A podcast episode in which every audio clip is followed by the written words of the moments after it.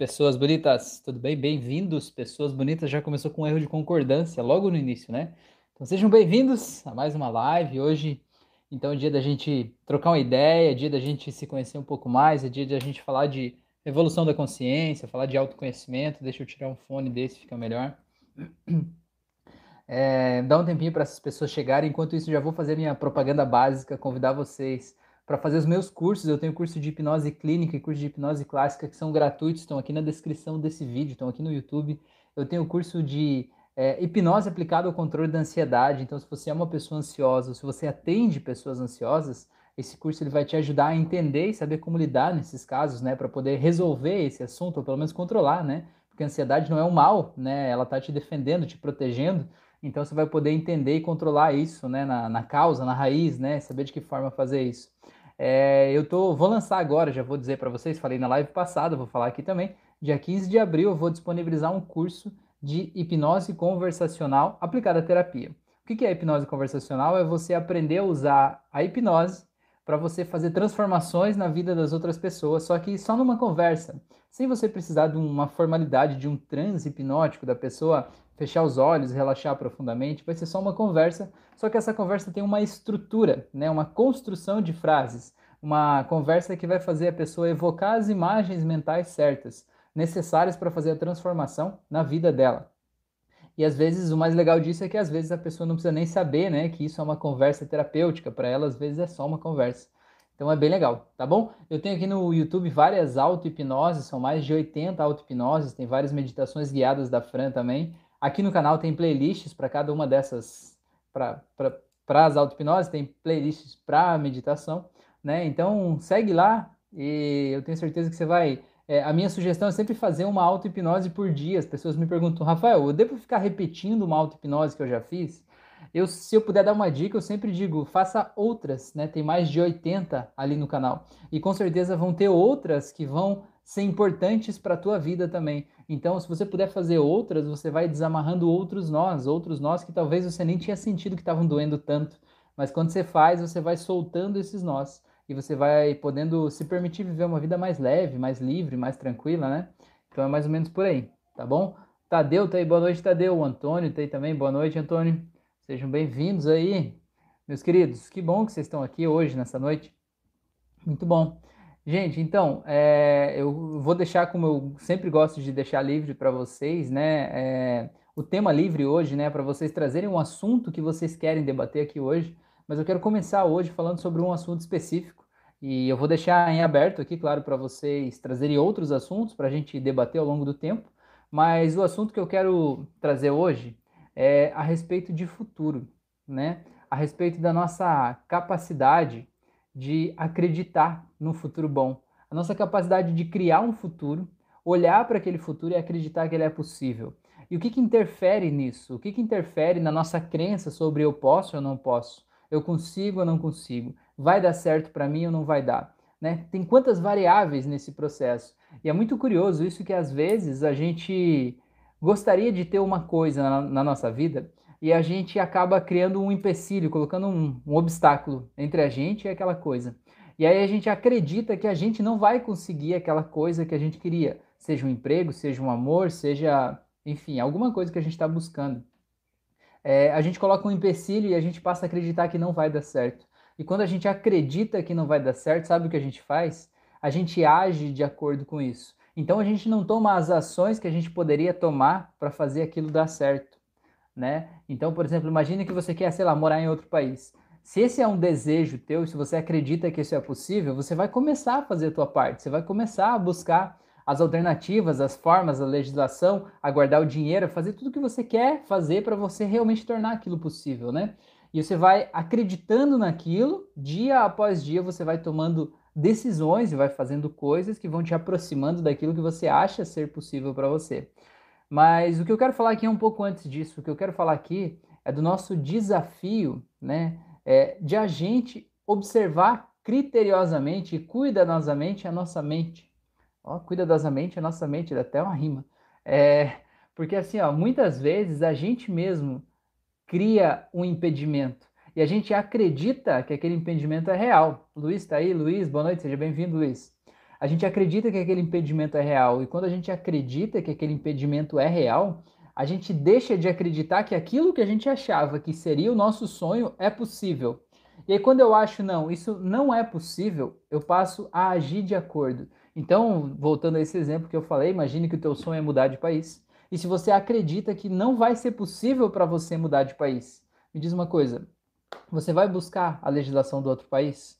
Você vai se preparar financeiramente para mudar para outro país? Você vai fazer a tua parte para você estar tá preparado para quando o momento chegar você poder mudar para esse outro país, né?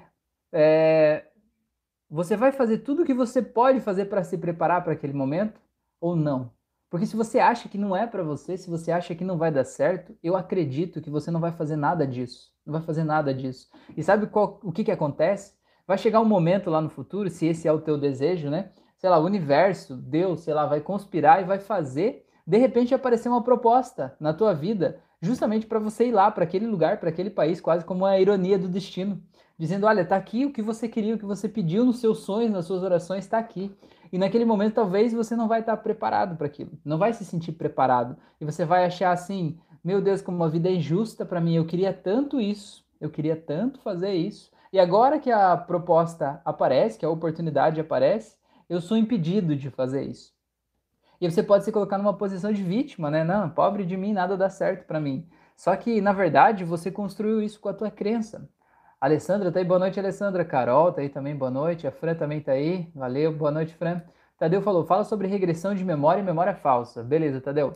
Assim que eu terminar esse assunto, eu falo sobre isso, tá? Valeu pela dica aí, muito bom. É... Então, o que que acontece? Não é nada muito, assim, esotérico ou muito distante da nossa realidade. É basicamente assim, ó, o que eu acredito, eu, eu, eu penso, né? Eu penso de acordo com o que eu acredito. E de acordo com o que eu penso, eu me sinto. Não, eu penso que vai dar para mim. Então eu me sinto poderoso, eu sinto que eu consigo, eu sinto que eu mereço, eu sinto que vai dar certo. E quando eu sinto desse jeito, eu ajo de acordo com o que eu sinto. Se eu sinto que vai dar certo, eu vou lá e ajo de acordo com aquilo ali para que aquilo dê certo, para que aquilo vire uma realidade na minha vida, certo? E aí o que eu ajo, as ações que eu tomo, o resultado das ações que eu tomo, acabam me aproximando ou me distanciando do que eu realmente gostaria de ter, ou construir, ou conseguir na minha vida. Seja um relacionamento, seja um emprego, seja um salário, uma casa, enfim, não importa. A questão é: você realmente acredita no que você quer? Você realmente acredita que você é capaz de conseguir o que você quer? Ou você cria um sonho e aquele sonho ficou utópico, ficou um sonho distante de você. Eu conheço pessoas que as pessoas elas são profissionais em criar um sonho e criar imediatamente um empecilho entre ela e sonho. Né? E às vezes esse sonho não precisa ser algo distante. A pessoa é tão profissional que ela já faz isso em coisas pequenas. Por exemplo, é, uma pessoa, uma vez eu falei com ela sobre um caderno da gratidão. Já falei numa outra live. Seria um caderno simples, e o caderno é o de menos, né? É, você pegar um caderno qualquer assim e você deixar do lado da tua cama e antes de dormir você escrever toda noite três coisas pelas quais você é grato nesse dia que passou. E não precisam ser três coisas grandes, né? São coisas que você é grato. Eu sou grato por eu respirar, sou grato porque eu tomei um café da manhã legal, sou grato porque eu cheguei no meu trabalho, as pessoas sorriram para mim, eu sou grato porque, sei lá, eu tenho um companheiro, uma companheira que gosta de mim, né? Eu sou grato porque aconteceu tal coisa que foi bom, eu sou grato porque eu comi a comida que eu gosto, né? Me senti, senti prazer fazendo aquilo ali. Né? Então é isso o caderno da gratidão. E a pessoa foi lá, entendeu e achou o máximo, falou: nossa, isso é revolucionário.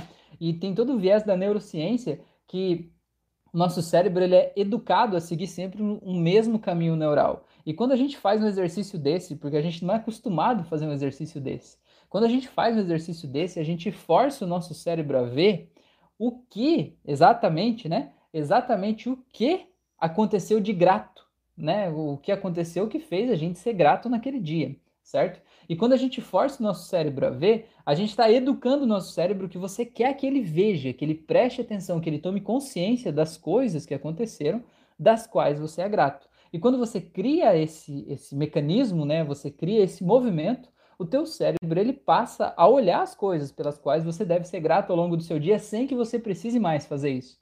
Então é muito legal porque muda o jeito do teu cérebro operar e quando você passa a ver as coisas das quais você se sente grato, você se sente grato. E quando você se sente grato, você se sente bem, você se sente feliz, você se sente em paz, entende? Você se sente bem com você mesmo, sabe? Isso muda a tua vida, com as pequenas coisas que você passa a olhar, as coisas boas. E a pessoa entendeu tudo isso, falou, Rafael, isso é muito bom, nossa, isso é maravilhoso, eu com certeza vou fazer isso. Nossa, é muito legal e tal. E era tipo, sei lá, sexta-feira, é, de noite, né? Eu vou fazer isso porque é muito legal e tal. Na segunda-feira eu vou comprar um caderno para eu começar a fazer isso só para eu usar o caderno certo. Cara, você acha que esse é um comportamento de alguém que realmente entendeu a mudança, né? E está pronto para dar o seu passo em direção àquela mudança? Ou é um comportamento sabotador de alguém que está querendo, pelo perfeccionismo do tipo, não, esse caderno é tão especial que tem que ser um caderno novo só para isso, né? É, tá deixando o perfeccionismo impedir essa pessoa de conseguir o que ela quer. Porque na segunda-feira a pessoa não vai nem lembrar mais de caderno de gratidão, de gratidão, não vai lembrar de nada, não, não lembra nem que eu existo mais, né? Na, na outra semana ainda, né? É, e tem um final de semana no meio do caminho, né? É um negócio louco isso. Então, isso que eu quero dizer. Esse caderno da gratidão novo que eu vou comprar na papelaria para eu participar é justamente um empecilho que você colocou entre você e o que você quer fazer. Então, isso é só um exemplo para ilustrar quantas coisas na vida a gente quer e a gente cria os empecilhos. Né? Por exemplo, tem pessoas que querem fazer vídeos, né? criar canais no YouTube, criar vídeos de conteúdo, e às vezes as pessoas criam empecilhos do tipo assim: ah, quando eu tiver o celular ideal, eu vou fazer. Quando eu tiver um microfone de lapela certinho, eu vou fazer. Veja bem, eu, eu, eu uso o fone do, do, desse que vem com o celular quando a gente compra, né? Eu até tenho um, um microfone de lapela, mas aqui para live esse aqui fica melhor. É, as pessoas dizem assim, quando eu tiver uma iluminação diferente, eu vou começar a fazer, né? Quando eu tiver tal coisa, eu vou fazer. Cara, tudo isso que você coloca aí na frente são coisas que você decidiu por tua própria conta, que essas coisas vão te separar do que você quer, vão te separar do teu sonho, entendeu? Eu não sou exemplo nenhum para ninguém, mas quando eu comecei eu tinha um celular que já tinha três anos de vida, né? É, a câmera frontal dele não era aquelas coisas e o primeiro vídeo que eu gravei, eu gravei sem microfone. O primeiro microfone de lapela que eu comprei, porque eu achei que né, o som ia ficar melhor, a apresentação usando o microfone de lapela, eu paguei 7 reais no microfone. E mais 15 de frete, ou seja, ficou muito mais caro o frete do que o produto. Você deve imaginar a qualidade né, disso que eu comprei. Mas enfim, é o que dava no momento, né? É, e, ó, o Fred tá me lembrando que meu celular tinha 5 anos. Não, mas é 5 agora, né? Mas quando eu comecei o canal aqui, acho que ele tinha uns 3, mais ou menos. É, e aí, assim, o que eu quero dizer? Se você quer fazer algo, para de colocar coisa na frente, entendeu? Tira essas desculpas do caminho. Chuta essas desculpas para fora e vai lá e faz o que você quer fazer. O Mário Sérgio Cortella, não sei se você conhece, ele é um filósofo, tem várias palestras aí no YouTube. Ele fala um negócio que eu acho muito legal. Ele fala assim: faça o melhor que você pode com, com as condições que você tem agora, até que você tenha condições melhores para fazer ainda melhor. Entendeu? Veja bem, meu canal hoje tem 6.700, 6.800 pessoas aqui. Se eu tivesse esperando eu adquirir as condições ideais para fazer alguma coisa dessa, olha aqui, ó, quantas vidas, né? É, é, eu teria deixado de, de tocar de alguma forma, né? Há, sei lá, uns 10 dias atrás a gente atingiu a marca de um milhão de views, contando o YouTube mais o Spotify. E se eu tivesse esperando as coisas ficarem perfeitas para daí eu né, fazer algo, é, talvez esse sonho já tivesse morrido lá uns três anos atrás. Entende o que eu quero dizer? Então, o que você quer fazer? Vai lá e faz, só depende de você. Talvez não dependa de mais ninguém. Sabe, às vezes depende de você arregaçar a tua manguinha e botar a cara aí. E por que, que você não faz? Eu não estou dizendo de um canal do YouTube, mas por que, que você não começa aquele projeto dos teus sonhos, aquela coisa que você sempre quis fazer?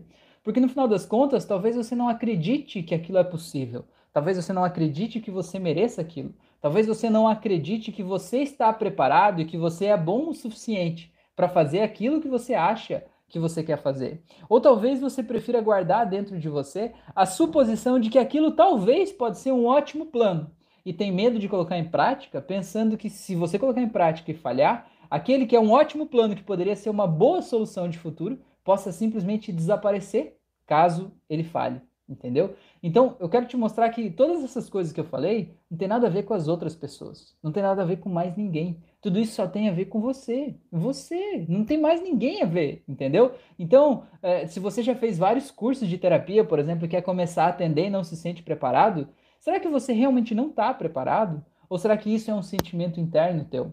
É alguma coisa que você está colocando sempre um novo curso na frente entre você e o que você quer. Ah, não, quando eu fizer o curso X, aí eu vou atender. Não, quando eu fizer tal curso, aí eu vou fazer tal coisa. Gente, será realmente que você precisa disso tudo para você poder começar a transformar a vida das pessoas? Estou falando de terapia aqui como um exemplo também, né? Mas você que está vendo, você sabe qual é o teu sonho. Você sabe qual é o desejo que você tem aí dentro de você. Você sabe o que, que você está buscando na vida, né? E o que, que falta realmente, de verdade, olhando sinceramente, como gente grande, sabe? Olhando para aquele teu projeto, o que, que falta para ele existir? No final das contas, se ele ainda não, não tá rodando, é porque no final das contas o que falta é você acreditar. Você acreditar que vai dar certo. E acreditar nem sempre, nem sempre é ter certeza. É tipo a fé, sabe? A fé. A fé não é você ter certeza que Deus existe, por exemplo. A fé é você acreditar, mesmo sem ter certeza, entendeu? Porque você pode, não tem como provar que existe, nem provar que não existe. Então, no meio do caminho, é uma escolha tua acreditar em qualquer um dos dois lados. Né? Se você é um ateu e diz assim, não, eu não acredito nessas crenças religiosas. Ser ateu também é um tipo de crença, no final das contas, né? Então, você só está optando por uma outra crença, né? E tá tudo bem. A questão é, o que, que você está colocando entre você e os teus planos, entendeu? Então é isso. A Lúcia está falando, boa noite, não esqueçam do like. É verdade, gente. Põe o like aí, galerinha, para ajudar a gente, tá? Ajudar o YouTube a entregar esse conteúdo para mais gente, tá bom? Beleza? E ajudar o YouTube a entregar mais conteúdo desse para vocês, tá bom? O Antônio falou, conscientemente, eu não acredito que é possível resolver minhas demandas, nem que meus desejos são possíveis de se realizar. E como proceder nisso? Queria ter esperança, ao menos, para agir com esforço. O Luiz falou, Antônio, viu os 22 pressupostos da PNL? Deu Antônio falou, Luiz, não. Tá, a Fran falou, teu celular tinha 5 anos, verdade. O Luiz falou, muito bom, no canal do Rafael tem uma playlist, você vai, vai fazer você entender muitas coisas. O Antônio falou, valeu, Luiz, vou olhar depois. Beleza, Antônio. Fica aí até o fim da live, depois você olha lá. Valeu, Luiz. O Tadeu, o Tadeu falou, eu sou muito bom de começar e ruim de terminar. Crença de não merecimento, eu acho. Beleza, a Lúcia falou para não esquecer do like, é verdade. Valeu, Lúcia. Tá. Tadeu, tá, Tadeu não, deixa eu começar a responder aqui primeiro aqui para o Antônio que ele perguntou aqui antes. Deixa eu voltar aqui. Volta aqui, não foge, as mensagens saem da minha tela. Tá. Vamos lá, Antônio, vamos por partes, vamos dissecar esse, esse cadáver aí. Conscientemente eu não acredito que é possível resolver minhas demandas. Bom, isso é uma crença, né? Do tipo assim, eu não consigo, né? As minhas demandas são que? Os meus problemas? São as coisas que estão atrapalhando a minha vida? Então você se sente sem forças, talvez você se sente sem energia. Talvez se você olha para os teus problemas, você vê os teus problemas como algo muito grande, como monstros gigantes e você é pequeno, indefeso.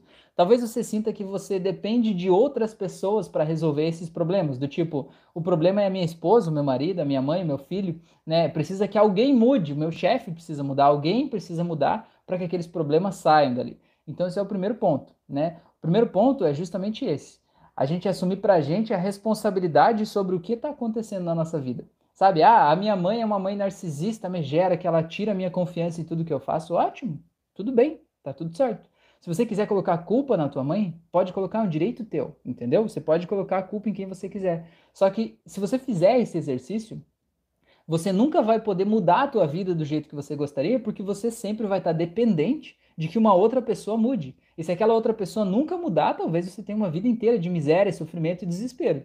E já que você não quer isso, né, não estou falando Antônio especificamente, mas para todas as pessoas que, que ouvem a live, né, ou vêm, é, é, importante a gente entender qual é o meu papel nesse processo, entender que nada é por acaso que eu não estou nessa família por acaso, né? Entender que talvez o que me dói quando a minha mãe fala essas coisas, quando a minha mãe faz esse tipo de coisa, o que me dói é que talvez no final das contas eu acho que ela tem razão. Ou eu acho, ou eu não sei dizer não, ou eu não sei me impor, ou eu não sei colocar um limite, ou eu, eu não quero ficar com a imagem ruim perante as pessoas, né? Então eu vou deixando as pessoas meio que pisar na minha cabeça, eu vou fazendo mais os planos dos outros do que os meus, né? Eu deixo de viver a minha vida para não desagradar as pessoas. E aí, de repente, vai ficando meio assim, né? E aí parece que a gente se sente pequeno, preso lá, tá?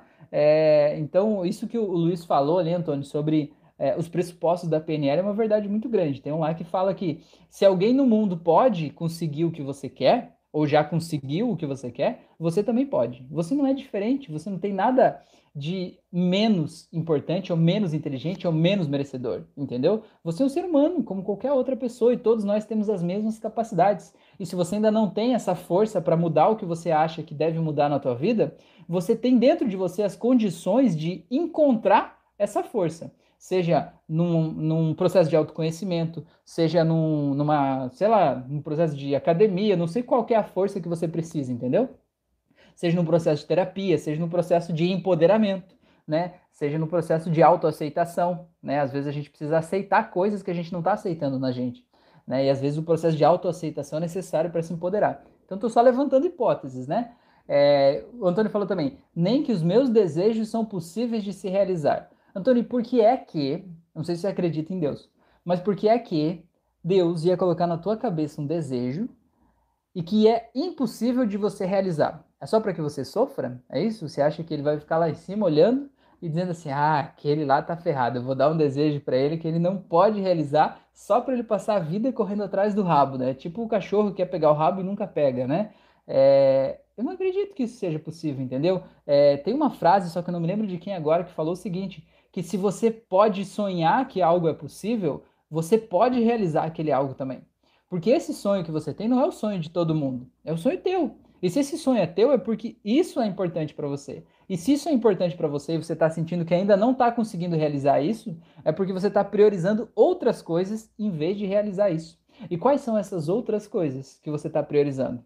Talvez outras pessoas, talvez outros projetos menores, talvez você está é, se deixando de lado. Tem um termo que eu acho muito legal que chama preguiça ativa. Não sei se é o teu caso também, Antônio, mas acontecia muito comigo isso. Preguiça ativa funciona assim. Quando eu ouvi esse termo, eu achei parecia meio um disparate. Porque preguiça para mim é você não fazer nada. E, pregui... e, ativo é você fazer, né? Então, como que é preguiça ativa, né? Que raios de coisa é essa? Esse termo diz o seguinte: é você se manter sempre ocupado, sempre cheio de tarefas e cheio de coisas, para você poder sempre ter a desculpa né, para não fazer o que você realmente precisa fazer, usando a desculpa do eu não tenho tempo. Ah, não, eu não tenho tempo para fazer isso e tal. Você quer fazer tal coisa, né? Você quer, sei lá, é, falar inglês. Você quer morar nos Estados Unidos, então você precisa falar inglês.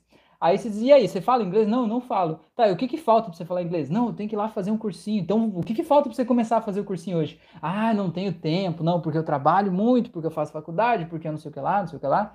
Veja bem, eu não estou dizendo que você tem que abandonar o trabalho nem a faculdade, eu não estou dizendo nada disso. Eu estou dizendo que talvez, se esse é o teu sonho realmente de estar tá lá, você está priorizando outras coisas em vez do teu sonho e que está te mantendo ocupado o tempo todo para que você tenha a desculpa do eu não tenho tempo para fazer o que você realmente quer fazer e que vai te levar aonde você realmente quer chegar, entendeu? Então, vê, dá uma olhada aí, Antônio, se por acaso essa preguiça ativa não está aí no, no seu mundo, tá bom? É, vamos lá, vamos, vamos seguir é, que não são possíveis de se realizar. Tá? E como proceder nisso? Queria ter esperanças, ao menos, para agir com esforço. Ó, a tua frase resumiu o tema dessa live até agora. Eu queria ter esperanças para agir com esforço. É isso. Quando você acreditar realmente, acreditar que isso é possível que você merece e que você consegue, que você é capaz, você vai agir com esforço naturalmente. Entendeu? É natural você agir com esforço. Eu conto uma história lá no meu curso de hipnose clínica. Não sei se você já fez esse curso, mas uma metáfora que eu criei que eu acho que exemplifica muito isso. Imagina aí, Antônio, que tem um morro aí, sei lá, uns dois quilômetros da tua casa. Morro, né? Alto. Em cima desse morro tem uma caixa e lá nessa caixa vai estar a solução de todos os problemas da tua vida. Vai ter todo o dinheiro que você precisa para nunca mais trabalhar, para você viajar o mundo, para você viver tranquilo. Vai ter talvez uma pessoa lá que seja o amor da tua vida, caso você esteja procurando isso nesse momento, né? Vai ter a, o resultado da tua busca perfeito, ideal tá lá. Só que para você poder pegar isso e ter, né? Se você chegar lá e pegar essa caixa, tudo isso é teu e você pode sair de lá com isso e tá pronto. Agora, para que você possa pegar essa caixa, você precisa chegar lá em até duas horas. Porque caso você não chegue lá em até duas horas, essa caixa vai desaparecer e foi tudo embora. Cara, como é que você vai ir atrás dessa caixa? Talvez você vai sair assim, meio assim, mas será que tem esse negócio de caixa mesmo? Bom, mas eu vou lá dar uma olhada, não me custa, né? O morro tá lá, eu tô vendo, vou lá, vou lá dar uma olhada, vai que tá lá. Aí você vai, pega o teu carro, talvez, né? Aí você vai, aí chega perto de uma estrada de chão e diz, ah, não, não, não vou nem sujar meu carro aí, porque, né, desse jeito não dá. Ou você vai a pé, né? Você chega no caminho para, para uma, uma pessoa e pergunta: onde é que você está indo? Não, estou indo lá no morro pegar uma caixa que tem a solução dos problemas da tua vida, da minha vida. A pessoa dá uma gargalhada na tua cara e diz assim: que caixa, rapaz? Não viaja, vem aqui, vamos sentar aqui, conversar um pouco e tal. E talvez você pare por ali. Talvez você chegue lá e acabou a estrada, você precisa entrar no mato. Aí você vai dizer assim: meu Deus, eu estou sem os meus tênis de corrida, eu estou sem os meus equipamentos de alpinismo, né? Eu não estou preparado para subir nesse morro. Então, qualquer coisa que acontece no caminho acaba com a tua energia que você estava indo, né? Vai minando a tua confiança de eu vou, vai tirando a tua força, né? A tua coragem, a tua determinação de seguir em direção àquilo. Por quê? Porque no final das contas você não acredita realmente que tem esse negócio lá, né? Você pensa, assim, será que tem caixa mesmo? Será que aquele Rafael idiota ele mentiu para mim? Será que isso é verdade? Isso não existe, né? Isso é bom demais para ser real. Se houvesse uma caixa para cada um em cima do morro, era só as pessoas subir o morro e estava resolvida a vida, né? Por que, que as pessoas ficam tanto tempo lutando, trabalhando? Não, a vida não é assim, a vida é dura, difícil, né? Eu tenho que lutar, né? Tem que ser desse jeito. Agora, imagina só por um momento, Antônio, como seria se você tivesse a certeza absoluta de que aquela caixa tá lá e que se você chegar lá, Antônio, em duas horas e, aí, e pegar aquela caixa, você vai ter solucionado todos os problemas da tua vida, da tua família, de todo mundo que é importante para você, vai estar tá tudo resolvido. Cara, sinceramente, como que você ia estar tá lá?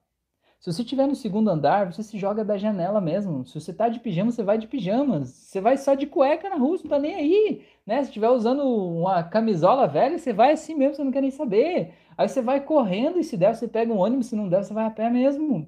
Né? Você não quer nem saber se tem tênis de corrida, se não tem, você vai de havaianas, vai descalço. Chegou lá no mato, você rasgou a roupa, você vai sem roupa mesmo, você não quer nem saber. O que importa é chegar lá. Então, o que eu quero te dizer é que a nossa energia, a nossa determinação, né, a nossa força de vontade de fazer aquilo acontecer, ela está muito ligada à nossa crença de que aquilo que a gente quer é possível. Então, Antônio, quando você realmente acreditar que o que você quer é possível, que você merece, que você consegue chegar lá, nem que seja por um caminho, mesmo que seja um caminho demorado, que seja um caminho tortuoso, talvez, que seja um caminho difícil, não importa. Mas quando você tiver trilhado um caminho, tiver certeza que você pode chegar lá e que você merece isso, cara, tudo que você escreveu antes vai desaparecer. Você vai perceber que você consegue, que você merece, que você é capaz. Então, a luta, no final das contas, Antônio, não é com as coisas lá de fora. A luta é de você com você mesmo. A luta é de você com as crenças que estão aí dentro.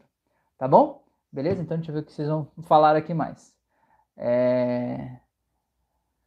Tá, o Tadeu tinha falado aqui. Eu sou bom de começar e ruim de terminar. Crença de não merecimento, eu acho.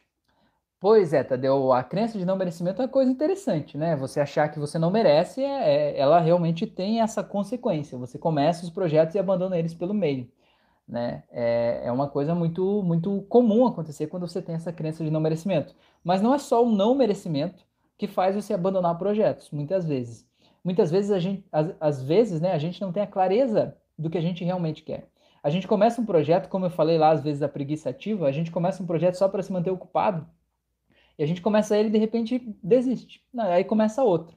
É, às vezes a gente criou dentro da gente uma crença de que eu nunca termino as coisas mesmo. Eu sempre abandono pela metade. Eu sou desse jeito. Então o que, que acontece? Quando você começar um projeto novo, você já vai estar preparado para abandonar ele, porque já tem um programa pré-estabelecido que tudo que você começa, você tem que abandonar antes de terminar. Entende? É, às vezes o que acontece ali é que quando a gente começa um projeto novo, geralmente a gente acredita, né? Se a gente não acreditasse, a gente nem começaria. Então a gente acredita e coloca aquela energia, aquela força, vou fazer, vou fazer, vai dar certo e tal. E tá tudo meio no plano dos sonhos, assim, né? E quando a gente começa a colocar aquilo na realidade, a realidade às vezes começa a cobrar uma conta, né? A gente perde tempo de fazer outras coisas que a gente precisa dedicar para aquele projeto. A gente perde um tempo de descanso, talvez um tempo com a família, a gente precisa colocar dinheiro que talvez a gente poderia gastar com outra coisa, né? E aquilo começa a custar para a gente. E aquela alegria às vezes vai diminuindo e dando lugar a esse custo. E esse custo às vezes vai ficando mais alto e aí a gente acaba desistindo do projeto. Então por isso que é legal a gente saber exatamente o que a gente quer e ter confiança de que aquele é o caminho.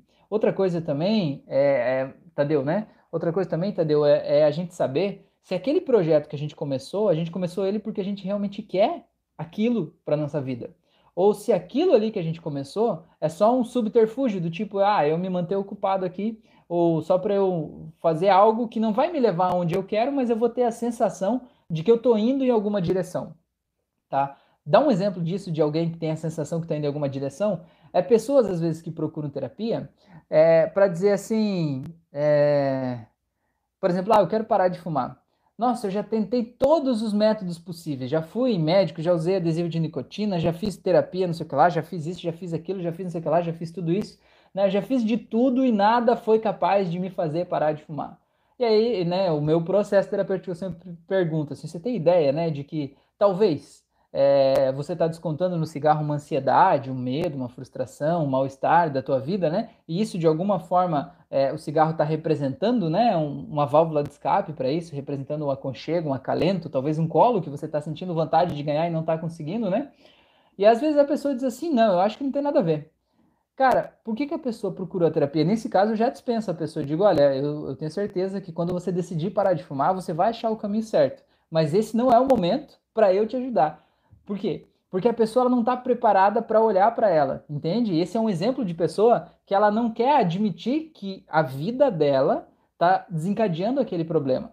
Ela não quer fazer mudança nenhuma na vida dela, ela quer apenas que alguém tire aquele problema dela. Mas como ela já sabe que isso é impossível, já que ela já fez tantas terapias ao longo da vida, ela tenta ir em mais uma, só para ela poder botar mais uma na lista para dizer, viu? Nada dá certo. Para mim não dá certo. Já tentei de tudo, já fiz isso, já fiz aquilo, já fiz aquele outro e nada funciona para mim, né? É, eu devo ter um problema. Então, é a pessoa que ela está colocando mais um projeto, no caso, começar essa terapia, é mais um projeto que ela sabe que não vai levar para lugar nenhum, que ela não está preparada, ela não está focada, né? Ela não está pronta para assumir a responsabilidade daquilo ali, ela está só começando mais um projeto que ela com certeza ia abandonar no caminho.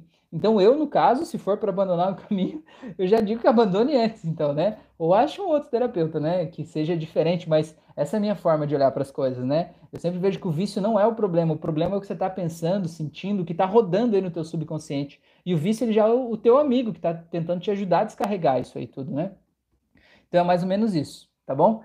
É, é isso. Ah, e outra coisa também, a respeito de começar um projeto e não acabar, usando esse mesmo exemplo de vício, às vezes você está começando o projeto não por você, mas por outra pessoa, entende? É, tem gente às vezes que procura assim, me procura, né? Diz, Rafael, eu quero parar de fumar. Vamos usar o exemplo de fumar, né? Quero parar de fumar. Tá, e aí, por que, que você quer parar de fumar? Por que, que você decidiu tomar essa decisão agora? Ah, não, é porque a minha namorada, a minha esposa, ela tá reclamando muito do cheiro do cigarro, porque o médico disse que eu tenho um problema no coração e que se eu não parar de fumar eu vou morrer, porque o meu filho falou que ele não gosta do cheiro do cigarro. Cara, você acha que essa pessoa vai realmente parar de fumar? Porque aquele projeto, no caso, parar de fumar, que ela tá começando ali, que ela tá querendo começar naquele momento, é um projeto que não tá é, sendo encabeçado por ela. O grande motivador não é ela. Ela até pode imaginar que ela vai ganhar algo positivo lá no futuro, mas ela não está começando por ela. Ela não está sendo motivada por ela. Está sendo motivada por outra pessoa. E quando a gente é motivado por outra pessoa, começam a ter os, o, o, custo do processo, né? No caso de, de um, parar um vício, é o custo da abstinência, é o custo de mudar a tua vida, é o custo de se sentir mal muitas vezes ali, né? Com a vontade de praticar o vício. E quando esse custo começa a pesar, e aí não foi você que tomou aquela iniciativa, você está fazendo aquilo por outra pessoa, aquele custo fica pesado demais, porque é como uma balança, entendeu? Aí, se você não vê grande vantagem nisso, você está fazendo porque o outro quer, aí começa a pesar, você diz, ah, pô, mas o outro não merece tanto assim no final das contas, né? E você começa a ficar com raiva da pessoa, porque afinal de contas foi ela que te colocou naquela situação desconfortável. Né? Então, isso é um exemplo que eu estou te dizendo, né? De coisas que fazem a gente começar projetos e abandonar eles no meio. Então é importante a gente olhar para isso, Tadeu, não com culpa, não com raiva, não com meu Deus, você é um burro, você não termina nada do que você faz.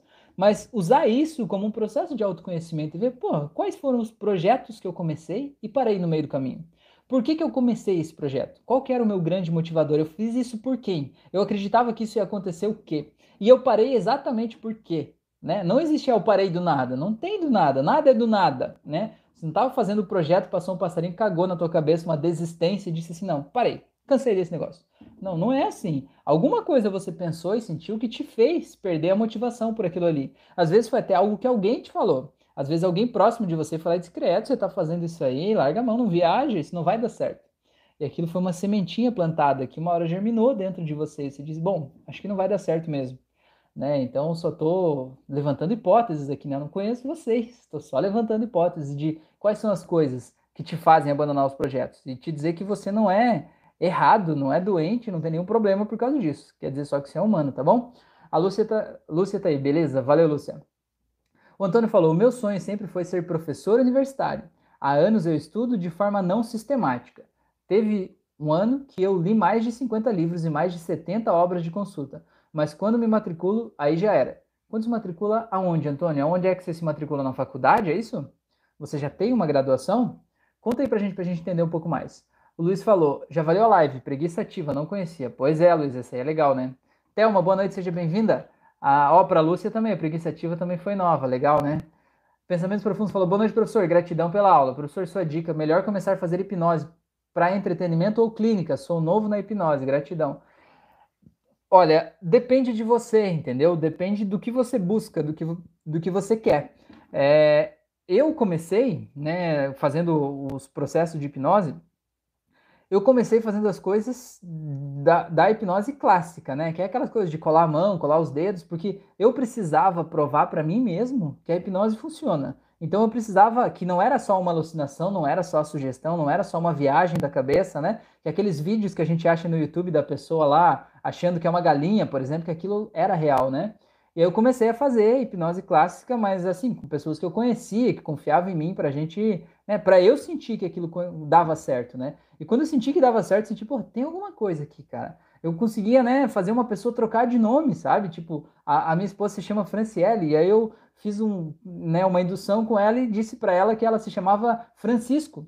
E ela voltou de lá, abriu os olhos e falou e defendia, né, fortemente comigo que ela se chamava Francisco. E se eu falasse Franciela, ela ficava com raiva até, porque o nome dela é Francisco.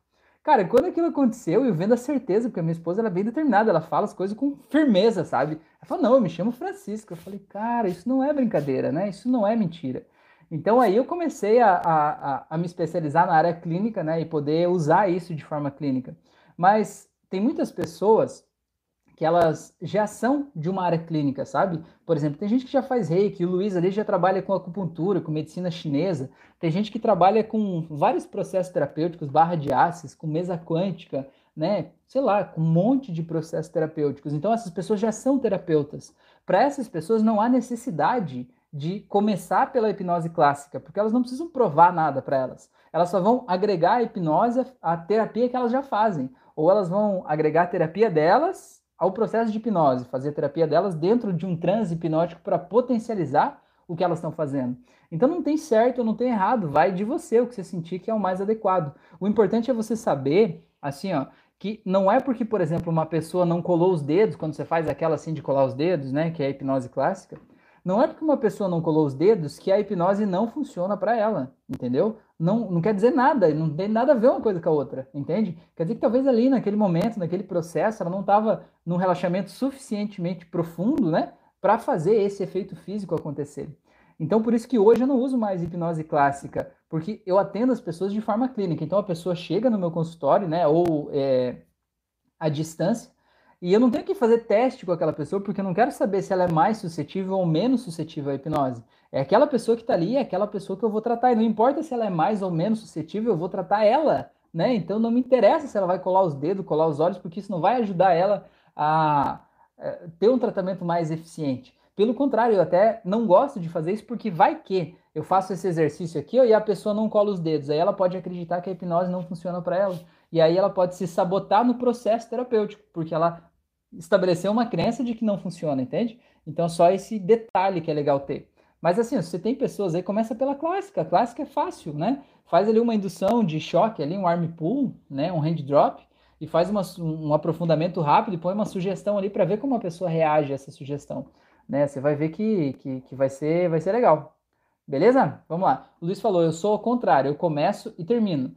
Só que faço muitas coisas que não têm impacto na minha vida cotidiana, só um conhecimento extra. Luiz, mas no final das contas, tudo isso acaba agregando a quem você é, né? É difícil medir o que tem impacto na vida cotidiana e o que não tem. Às vezes a gente acaba fazendo coisas que parecem sem sentido e depois aquilo ali é justamente o que nos diferencia das outras pessoas, né? Vamos dar um exemplo. Vocês conhecem o Steve Jobs, né? Steve Jobs foi o criador da Apple, enfim, uma das pessoas mais influentes e ricas do mundo, né? É, já morreu, mas ele era, né? É, o Steve Jobs, quando ele estava fazendo faculdade, né, ele estava fazendo faculdade, e ele decidiu cancelar algumas disciplinas lá que eram obrigatórias, né? E ele passou a fazer só disciplinas optativas. O que, que são optativas? Disciplina que você opta por fazer ela. Então você pode fazer disciplina optativa de qualquer outro curso daquela faculdade, né? Digamos que você faz um curso de engenharia, você pode ir lá fazer uma disciplina em artes, uma disciplina em educação física, que seja uma optativa, né? Não, você não precisa fazer só as matérias do teu curso. E Steve Jobs, por exemplo, ele foi fazer disciplina de caligrafia, né? Não tinha nada a ver com o que ele estava fazendo, né? Para entender os tipos de letra, os tipos de fonte, fazer um estudo da tipografia, né? Da evolução da tipografia. E, e o que que acontece, né? Os computadores, né? que, que, tinham na época que ele começou a desenvolver a Apple, os computadores usavam só um tipo de letra, só tinha um tipo de letra, não tinha mais nada. E ele pegou e trouxe esse conhecimento, embora não tivesse aplicação nenhuma no dia a dia prático dele, fazer um curso de caligrafia, foi graças a esse curso de caligrafia que ele fez, que não tinha aplicação nenhuma na prática, que a gente conseguiu desenvolver vários tipos de fonte para a gente usar na internet, no computador, no celular, né? E deixar aquilo de um jeito muito mais amigável, de um jeito muito mais próximo das pessoas, do que aquelas letras meio robotizadas, meio quadradas, entende? Então eu vejo que não existe conhecimento jogado fora. Tudo se conecta em algum momento, sabe? Tudo se conecta de alguma forma. Eu vejo, eu sempre sou muito curioso, né? Eu sempre gostei de aprender várias coisas, assim, também como você, Luiz, de várias áreas diferentes, né? É, por exemplo, uma época eu, eu, eu tinha um blog, isso na época do blog, ainda antigamente, né? Aí eu fui lá aprender a editar o código HTML, que no código HTML você pode mudar algumas linhas de programação. E quando você muda a linha de programação, você muda a aparência das imagens, muda o tamanho, você muda o resultado que vai acontecer lá na tela que o usuário vai ver, né? Na interface que o, o cliente lá vai assistir, enfim. E, cara, assim, às vezes eu vou fazer uma sessão de hipnose e chega para mim um paciente que é programador de computador. Cara, eu uso tudo o que eu aprendi naquela época para ajudar ele a reprogramar a mente dele a partir da linguagem que ele fala, entendeu? E é uma coisa assim que é muito louco. Às vezes as pessoas dizem: Meu Deus, como é que você sabia disso? Como é que você sabe que é desse jeito? Sabe? Então, se você sente que é para fazer aquilo, tá ótimo, né? Isso tudo tá agregando a gente, né? E tudo vai se conectando no futuro. Tá bom? Richelli, eu nunca sei se o teu nome é Richelli ou é Ricelli. Eu te perguntei aquele dia, mas eu acho que se não me falou, não me lembro, tá bom? É, o Ricelli falou, não sabia da live de hoje. Ricelli, toda segunda e quinta no mesmo horário, no mesmo bate-horário, no mesmo bate-canal, beleza? O Luiz falou, eu sabia porque ele disse que ia falar sobre auto-hipnose. Vamos ver se vai. Pois é, Luiz, na verdade sabia que eu tinha esquecido disso, cara. Eu vou falar no final então, tá? Aquela pergunta que tinha lá no começo, que eu já nem me lembro mais do que era, eu vou deixar para outra live, vou falar de auto-hipnose no final, tá bom? Beleza? O Antônio falou isso na faculdade. Eu comecei o mesmo curso em várias instituições diferentes. Antônio, será que o problema não é esse curso, não, cara? Será que esse curso que você está fazendo não é um curso que é muito diferente da, da tua vibe, sabe? Do que você busca para a tua vida? Riceli falou, hoje minha esposa deixou, deixou ser hipnotizada. Ela não acreditava em hipnose. Fiz regressão de memórias felizes, foi top. Chorou. Até minha filha de seis anos viu e me disse. Me ensina que eu quero ser igual ao senhor. Olha só que coisa, hein? Roupa do mago vestida com sucesso aí, até na tua filha, né? Coisa boa. O Luiz falou, valeu a sessão, hein, Ricelli? Que recompensa impagável. Legal, valeu. Natália falou, no meu caso, eu começo e não termino porque não me acho boa o suficiente. Pois é, Natália. Então, tem uma auto-hipnose aqui no canal que é para autocobrança. Então, vai fazer essa auto-hipnose, tá?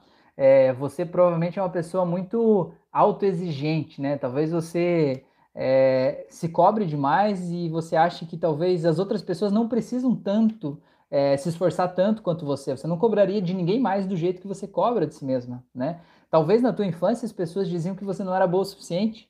Talvez quando você tirava boas notas, talvez, sei lá, teus pais diziam assim: ah, mas isso não é mais do que a tua obrigação, porque você só estuda mesmo e tal. E sabe o que, que acontece aí? É que muitas vezes os pais ou as pessoas próximas da gente têm uma crença de que se elogiar estraga, entendeu? E quando essa crença do se elogiar estraga está presente na vida das pessoas, eles não te elogiavam por amor, né? E sempre faziam você achar que nunca estava bom o suficiente, porque eles achavam que você sentir isso ia ser ia ser um problema, né? Que você ia ficar preguiçosa, ia deixar de seguir a tua vida, né? Então, mais ou menos isso. Mas isso tudo já passou, tá, Natália? Isso já passou. Você já cresceu, você já é outra pessoa, você pode deixar essas memórias no passado e faz a auto-hipnose da autocobrança lá com bastante entrega, você vai ver que o feito é muito melhor do que o perfeito, tá? Às vezes a gente espera a vida inteira fazer um negócio perfeito. E, e Natália, se você fizer, fizer, já tá ótimo, né? Já tá ótimo. A lei de Pareto, ela também é chamada de lei, lei 80-20. Fala o seguinte, que 80% do esforço que você faz na tua vida gera só 20% do resultado. E do, do contrário, 20% do esforço que você está fazendo está gerando 80% dos teus resultados, entendeu? Então, o que, talvez, né, que você está fazendo, que você está se exigindo demais para ter um resultado pequeno? Vou dar um exemplo prático da, da, aplicação dessa lei, é o seguinte, imagina que a tua casa está suja, o chão está sujo, né? É, 20% do teu esforço seria varrer a casa, talvez passar um pano, colocar as coisas no lugar. Isso ia dar 80% do resultado. A casa já ia parecer limpa se tivesse varrida, passado um pano e as coisas no lugar, né? É só 20% do esforço ia te dar 80% da aparência de uma casa limpa.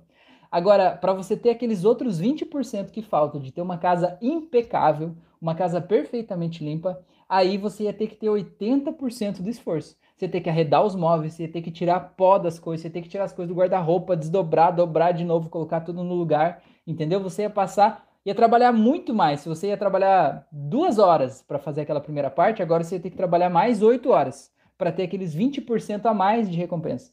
E às vezes na vida, Natália, é...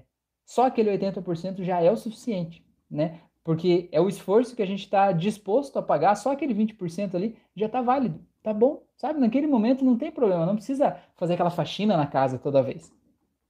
Beleza? Vamos seguir em frente. É porque tem gente que é muito, se cobra muito e diz assim: ah, se não for para fazer perfeito, eu nem faço. Isso é uma autossabotagem também. O Riceli falou: meu amigo, foi emocionante demais, deixei uma âncora. Que legal, hipnose é tudo de bom. É, preciso ser hipnotizado, quero passar pelo processo. E é legal, né, Riceli, a gente poder ajudar quem a gente ama, né? Que é importante pra gente, é muito legal. O Antônio falou, mas nesse período eu passei por um baita problema de saúde, diagnosticado como TAB. Fiquei sete vezes internado para tratar as fases depressivas. Pois é, meu amigo, mas agora esse esse TAB aí não chegou por acaso na tua vida, não, né? O que que estava acontecendo na tua vida aí, né? Que te fez desenvolver isso, né? Eu sempre digo que as coisas que acontecem com a gente não é um passarinho que passou lá do céu e cagou isso na nossa cabeça, né? A gente, de alguma forma, é, tá, tá construindo isso, né? Então, o que, que você estava pensando, sentindo, fazendo que estava gerenciando isso, né? Gerando isso. Ricelli é a pronúncia correta. Ah, beleza, valeu. O Antônio falou, rapaz, acho que não, eu sou encantado com ciências sociais, desde a minha terceira série. Lembra de um livro cinza e amarelo de estudos sociais? Aí mais tarde eu me envolvi com política. Que legal. Até falou muito boas as auto-hipnoses que o Rafael dispõe. Valeu, Té, gratidão. Elisandra, tá aí, eu sou assim, por isso parei a hipnose, não me achei boa o suficiente, mesmo tendo tido uma boa desenvoltura nas poucas pessoas que atendi, eu só consigo fazer algo se eu for 100%. Pois é, bora aplicar a lei de Pareto aí, Elisandra, que legal que você está aqui, muito bom. O Antônio falou, não tem praticamente nada no meu dia a dia que me remeta a essas questões, economia, direito, ciência política, sociologia, antropologia, etc. A Elisandra falou autossabotagem mesmo. Pois é, e olha só, a Elisandra teve ótimos resultados mesmo, né, Elisandra? Até é até um problema para o mundo da hipnose você não está praticando hipnose, né? Precisamos de você aí. Tá, mas então vamos lá que eu fiz uma promessa lá no grupo dos alunos do curso de hipnose clínica e eu tinha esquecido daquela promessa. E eu preciso recuperar ela agora para eu recuperar a minha autoestima aqui, né? A minha, a minha credibilidade, senão o, o Luiz ali ele vai achar que eu sou mentiroso. Então vamos lá. Gente, vamos falar um pouco sobre auto-hipnose, tá? É, auto-hipnose, o que, que é? Na verdade, se você parar para pensar, todo o processo de hipnose é sempre uma auto-hipnose, porque não existe ninguém que vai te hipnotizar, não existe um poder na mão de uma outra pessoa. O hipnólogo é o poderoso. Embora tenha gente que faça show de hipnose de palco, que gosta de vender essa ideia, né? Ah, eu é que mando, eu conto até três e as pessoas colam no chão, né? É, mas na verdade não é assim que funciona, né? Na verdade, o processo sempre acontece dentro da cabeça da gente, né? É, é a gente que torna aquilo real. Então, o hipnólogo ele é só uma, um fio condutor, né? Ele vai te dar um roteiro de uma história para você seguir. E aquela história é uma história que vai te levar para um estado de relaxamento profundo. E lá naquele estado de relaxamento profundo, essa história, quando você for seguindo ela, criando as imagens mentais, construindo aquela narrativa de acordo que está sendo proposto para você, se você fizer isso, você vai ter transformações dentro de você, certo? Então, são é basicamente isso, tá? Dá para você fazer isso sozinho? Dá. Você não precisa necessariamente de um terapeuta te guiando e te conduzindo numa sessão sempre. Você pode fazer auto-hipnose, você pode fazer sozinho, você pode fazer por tua própria conta. Você não precisa necessariamente também de um áudio para você é, ser guiado num áudio de auto-hipnose. Você pode, por tua própria conta, criar sua própria auto-hipnose, certo? E como que você pode fazer isso? tá? Eu tenho curso de hipnose clínica, esse meu fone de ouvido tá caindo, eu tô ficando angustiado com ele, meu Deus. É, eu tenho curso de hipnose clínica e lá nesse curso eu ensino algumas ferramentas de terapia, algumas ferramentas de programação neurolinguística, algumas ferramentas de hipnose mesmo, né? E, e basicamente o, o, meu grande objetivo nesse primeiro curso que eu fiz, esse curso gratuito que está aqui no YouTube, não é passar o mundo todo da hipnose, não é isso. O grande objetivo nesse aqui é passar o pensamento terapêutico e passar para você como é que a gente pode causar transformações na vida das pessoas com essa ferramenta incrível que é a hipnose. Então, mesmo que você queira aprender a auto-hipnose, se eu puder te dar uma sugestão, se você tiver disponibilidade, faça o meu curso de hipnose clínica, o link está aqui na descrição do vídeo, para você entender as ferramentas, entender essa dinâmica, entender, entender como que a gente gera os traumas e de que forma os traumas impactam na nossa vida, no dia a dia, porque entendendo isso, você vai saber fazer o caminho de volta, né, para reescrever aquelas histórias, tá bom? Então, assim, basicamente, né, numa forma resumida, o que, que, seria auto-hipnose? É você encontrar uma forma de você levar a si próprio para um estado de relaxamento profundo, que é chamado de transe hipnótico, e nesse estado de relaxamento profundo, você fazer alterações na sua memória ou você dessensibilizar gatilhos de coisas que te fazem mal no dia a dia, né? É, é, basicamente isso. Você pegar uma memória que dói quando você lembra dela e você editar aquela memória ou soltar a dor daquela memória lá daquele momento, ou você pegar um gatilho do dia a dia que está te trazendo sensações ruins e desativar esse gatilho do dia a dia. Não tem muita mágica, né? É basicamente isso, né? É basicamente isso, né? Não tem muito muito para onde fugir a respeito disso, né? Agora, como que você faz isso com você mesmo, tá? Então, existem várias formas, existem várias portas para abrir o teu subconsciente, né? E uma delas, quando você começa a fazer auto-hipnose, que talvez seja a mais fácil de você fazer, é a seguinte: é você poder olhar para cima. Então, vamos, faz aí, faz aí, galera. Vocês estão fazendo aí, vocês estão assistindo a live, faz aí comigo. Imagina que você fica parado, né, com o queixo no horizonte, né, com o, ro a, a, o rosto olhando para frente, normal. Só que a cabeça virada para frente vira os olhos para cima o máximo que você conseguir. Tenta olhar para o teto da tua casa, mas sem levar a cabeça para cima assim. Fica com a cabeça reta e olha para cima. É justamente para você levar é, é, é esse olhar para cima vai começar a doer os seus olhos. E tente não piscar quando você faz isso. E você vai ver que seus olhos vão ficar meio pesados, vão ficar meio salgados. Se você estiver forçando e não piscar, eles vão doer agora, né? Porque eles querem se fechar. E essa é uma porta muito rápida para você acessar o teu subconsciente. Então você fica olhando para cima sem piscar até a hora que você conseguir. A hora que você sentir que os teus olhos estão bem pesados e que eles estão querendo realmente fechar, que não tem jeito, talvez a pálpebra já comece a tremer até. Quando você sentir que é a hora de fazer isso, você simplesmente fecha os olhos e imagina que você está relaxando. Eu, quando fecho os olhos, eu sinto como se eu estivesse afundando. É, não sei se vocês já sentaram num puff, daqueles puffs bem macios. Quando você senta no puff, ele vai afundando aos poucos, assim, depois que você senta. Então, quando eu fecho os olhos, eu tento buscar essa sensação de eu afundando, assim, entendeu? E quando você faz isso, aí você pode fazer o fracionamento, que é você abrir e fechar os olhos de novo, né? Dizer, eu vou abrir os olhos e fechar de novo. E quando você fecha, você vai mais profundo do que antes. E aí depois disso, você pode imaginar que você está descendo uma escada. Para mim, a escada é o que mais funciona. Então eu imagino eu descendo uma escada. Pode ser uma escada que você já desceu, uma escada imaginária, tanto faz. Mas imagina realmente se esforce para tornar real a tua experiência de descer aquela escada.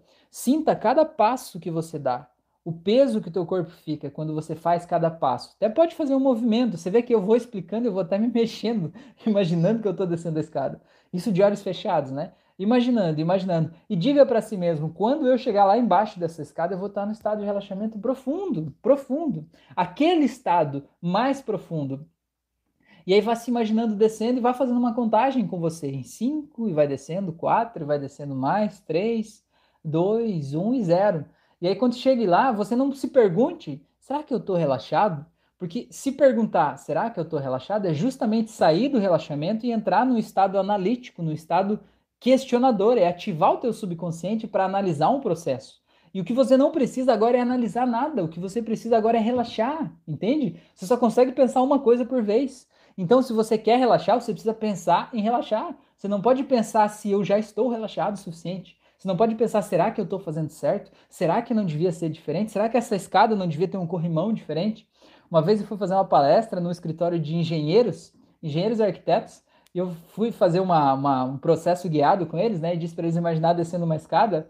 E no final, três disseram assim: Meu Deus, nossa, eu fui descendo a escada e eu estava projetando a escada no, no, software em 3D que eles criam os projetos, né? Eu estava medindo a largura, que material que era, como é que funcionava e tal. Aí não dá muito certo, então a gente tem que achar outro processo, né? A questão é que você precisa focar o teu cérebro no teu relaxamento. Outra coisa que é muito legal para você ir direto para um estado de transe sem precisar fazer isso é você lembrar de uma vez em que você esteve muito relaxado. Sabe, sei lá, você tomou um banho de ofurô que você ficou lá, sabe, aquela banheirinha quente com borbulhinhas assim, e que aquilo foi tão gostoso, tão relaxante, tão prazeroso. Um dia que você estava passando férias na praia e que estava tão maravilhoso, tá lá no sol daquele jeito, não sei, não sei o que te dá prazer, né? Mas algo que te faça realmente se sentir bem. Aquele momento que você diz, meu Deus, eu estou aqui e agora e nada mais importa nesse momento, importa só eu estar tá aqui, né? É, ou talvez um dia que foi muito feliz, uma festa de aniversário, que estava a família toda reunida, não sei o que, que te relaxa.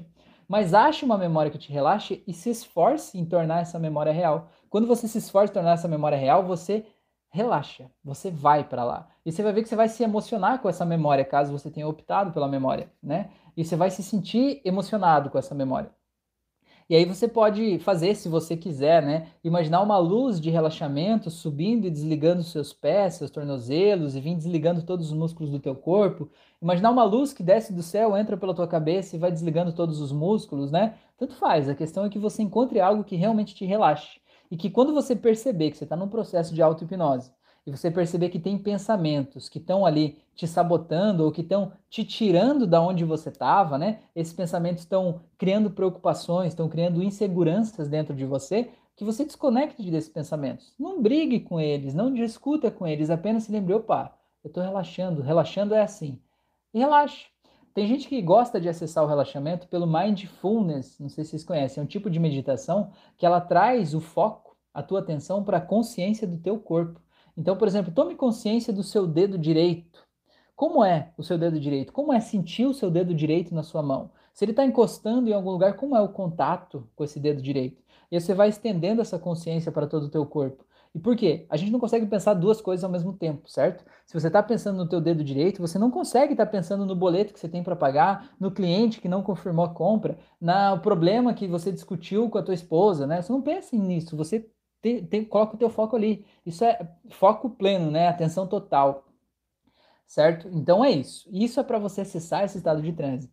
Agora, meu amigo, o que, que você vai fazer no estado de transe? Aí é que entra o processo terapêutico. E aí é que entra o, a tua experiência de vida. Aí é que entra o teu jogo de cintura né? Aí é que entra o que você vai fazer ali, certo? Porque a hipnose é isso, te levar até o transe. Agora, como que você vai resolver as tuas tretas lá no transe? Aí você precisa saber que ferramenta que você vai usar, né? De que forma que você vai fazer. Então, por exemplo, é, você pode é, usar um exemplo.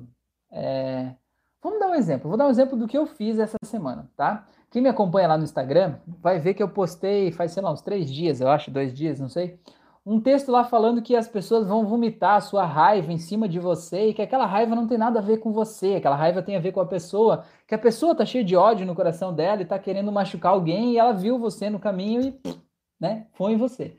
E quanto mais você estiver brilhando a sua luz, mais eles vão vomitar em você e faz parte, né? E você não pode controlar os outros, você não pode achar que aquilo é pessoal, né? Você tem que simplesmente deixar as pessoas serem como elas são, entender que aquilo tem a ver com ela e não com você.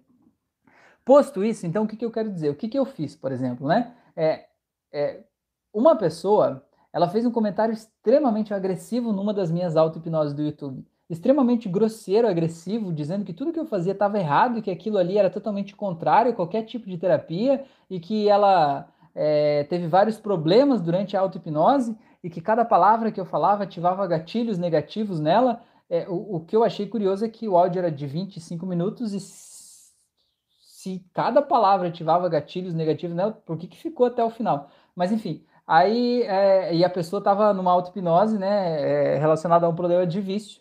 Então, tipo, se a pessoa tinha todo aquele conhecimento, toda aquela inteligência sobre o que é o certo e o que é o errado, talvez ela não precisasse estar tá buscando ajuda para controlar o vício, né, já que ela tinha tudo aquilo. Mas enfim, é, aí aquela pessoa vomitou um monte de coisa lá, né? E não tem como a gente não se sentir mal em primeira vista, sabe? Não existe assim, tipo, ah, a pessoa vai cagar na minha cabeça e eu vou dizer assim, não, tá tudo bem, eu sou um ser de luz iluminado. Não existe isso, todo mundo é ser humano, entendeu?